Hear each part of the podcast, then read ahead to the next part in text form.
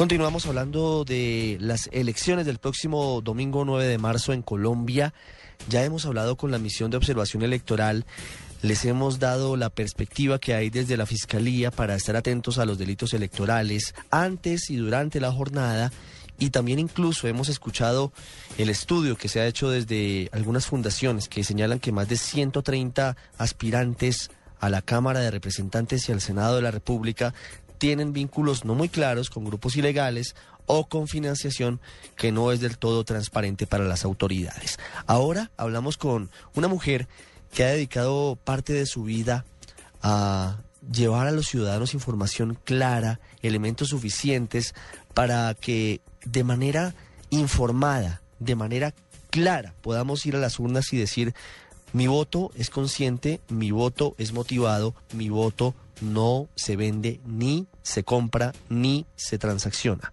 Y nos estamos refiriendo a Elizabeth Ungar, que es la directora de la Fundación Transparencia por Colombia, que ha estado muy pendiente de justamente eso, de llevar a la gente la información y de permitir que quienes llegan a, cargos tan importantes como es el, el, de congresistas tengan los suficientes elementos de claridad y de transparencia para poder ejercer esta posición. Doctora Elizabeth Ungar, buenas tardes. Muy buenas tardes, ¿cómo están ustedes? Y buenas tardes para todos sus oyentes. Gracias por atendernos. Quiero preguntarle primero, ¿qué tan fácil ha sido la labor de ustedes desde Transparencia por Colombia? ¿Cómo han podido, si lo han podido hacer, eh, el rastreo de, de las cuentas de los mecanismos de financiación de los candidatos al Congreso de la República? Pues nosotros hace ya cinco años venimos trabajando en el desarrollo de un aplicativo que se llama Cuentas Claras, hace dos años le donamos al Consejo Nacional Electoral y desde entonces es eh, la vía oficial de rendición de cuentas de ingresos y gastos de campañas de candidatos y de partidos. Claro, nos estamos refiriendo a la financiación eh, legal. Si quiere más adelante podemos hablar un poco de, la financiación ilegal. Eh, pero lamentablemente en esta ocasión estamos a una semana de las elecciones y solamente cerca del 45% de los candidatos a Senado y cerca del un poco menos del 30% de los candidatos a la Cámara y solamente el 4% de los candidatos al Parlamento andino, que por sí pues es, es una vagabundería, perdóneme la expresión, pero es que realmente es lamentable, eh, han reportado ingresos y gastos de campaña. Estamos a una semana y nosotros estamos muy preocupados con eso, porque si eso es la financiación ilegal, pues cómo será todo el tema de la financiación ilegal. ¿Qué puede explicar ese fenómeno? Que solamente el 45% de candidatos al Senado hayan reportado la fuente de financiación en la Cámara de Representantes es más preocupante porque solamente el 30% y en el caso del Parlamento andino el 4% únicamente. ¿A qué atribuyen ustedes esa esa posibilidad pues de negar información? Muy bien, porque en las elecciones territoriales de, del, 2011 hubo un reporte muy alto. Pues al final, al puro final, llegamos como al 85% en promedio. Eh, mire, no, no, no le tengo una explicación y eso no irá. ¿Por qué es importante? Primero porque hay unos topes y la ley se cumple. Lo que, lo que es importante es saber si los candidatos y los partidos están sobrepasando los topes que establece la ley, que de por sí son muy altos. Y no eh, es un poco, yo creo que para las próximas elecciones tenemos que comenzar a exigir que se bajen los topes porque no hay derecho y eso interfiere en, condiciones de equidad para participar en política. En el caso de, de los topes para la financiación de las campañas, sorpresivamente, el Consejo Electoral duplicó ese valor para las campañas al Senado hace casi un mes y eso le dio rienda suelta al gasto en publicidad, al gasto en eventos públicos, a la posibilidad de que haya no mucha claridad frente al manejo de esos recursos. ¿Cómo analiza usted esa decisión del Consejo Electoral y cómo se debe trabajar hacia el futuro?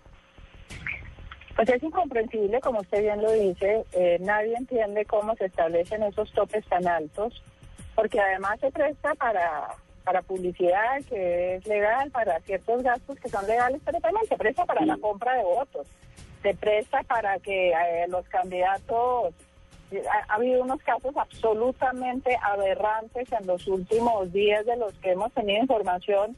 candidatos que están convocando a niños y les dan kits escolares con el nombre del candidato y por esa vía presionar a los padres. Entonces no solamente están utilizando indebidamente a niños, sino que además a través de unos elementos absolutamente fundamentales para el crecimiento de un niño, como son los útiles escolares, están comprando votos. Es, es, lamentable, pero eso seguramente lo compran con, con, eh, con esos recursos. Hablando sobre la parte que no es legal, porque esto es supuestamente lo que está por encima de la mesa.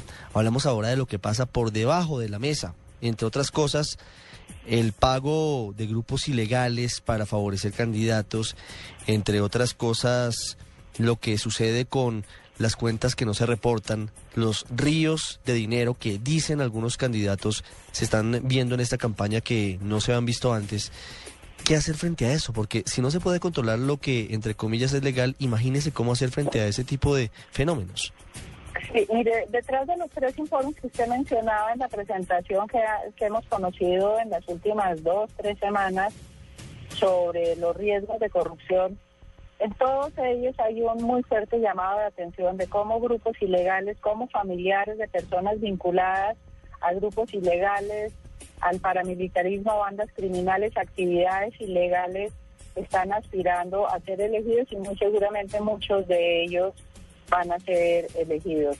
Estas actividades siempre van acompañadas de dineros ilegales y lo que es muy grave, lo que los ciudadanos tienen que estar conscientes es que al votar por estas personas estamos corriendo el riesgo que se repita el fenómeno, el triste y lamentable fenómeno que vivimos hace unos años cuando eh, cerca de 80 congresistas acabaron involucrados con grupos ilegales.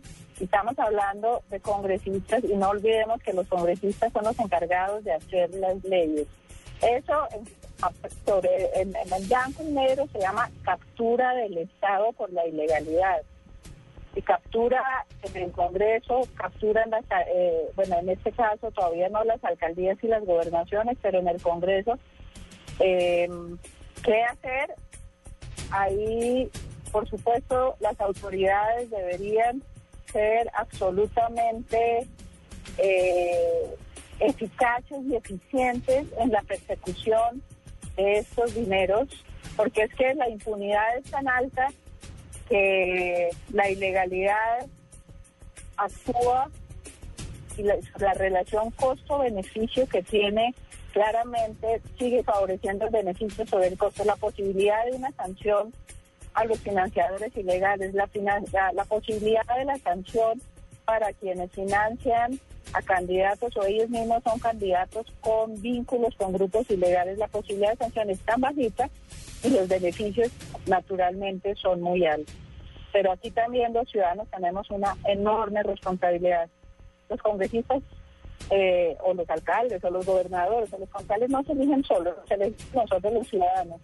Y, pareciera que sí, tenemos una memoria de una estrechez eh, absolutamente lamentable. E, en ese caso, yo quisiera preguntarle por la posibilidad de que las dinastías políticas, más que políticas politiqueras, de algunas zonas de Colombia que tienen algunos de sus patriarcas o matronas en la cárcel por corrupción o por vínculos con paramilitares u otros grupos delictivos vuelvan al Congreso en cuerpo ajeno, a través de los hijos, de los sobrinos, de los amigos. Eso, ¿de qué manera debemos tenerlo presente los colombianos antes de, de votar el próximo domingo 9 de marzo? Pues yo creo que hacer un ejercicio de memoria y irnos, es que no es tanto tiempo atrás, devolvámonos ocho años, doce años por mucho, y miremos qué pasó y cuál fue el costo que pagó, que pagó el país en términos de violencia, en términos de robo del erario público, en términos de desinstitucionalización, en términos de, pérdida de, credibilidad de los ciudadanos en, en el Estado, los costos son inconmensurables. Se argumenta que los delitos de sangre en Colombia no existen. No, por supuesto que no existen. Pero es que las pruebas son demasiado fehacientes y, hay demasiadas evidencias para poder decir que, estos candidatos que tienen vínculos o de sangre o de amistad, o, pero hacen parte de estas familias políticas. Eh, hay demasiadas evidencias para que los ciudadanos no se den cuenta. Y seguramente los ciudadanos eh, están pensando que van a recibir a cambio quién sabe qué, pero, pero tampoco lo van a recibir. Entonces, los ciudadanos tenemos una enorme responsabilidad en lo que está pasando y lo que puede pasar en las próximas elecciones. Eh, no podemos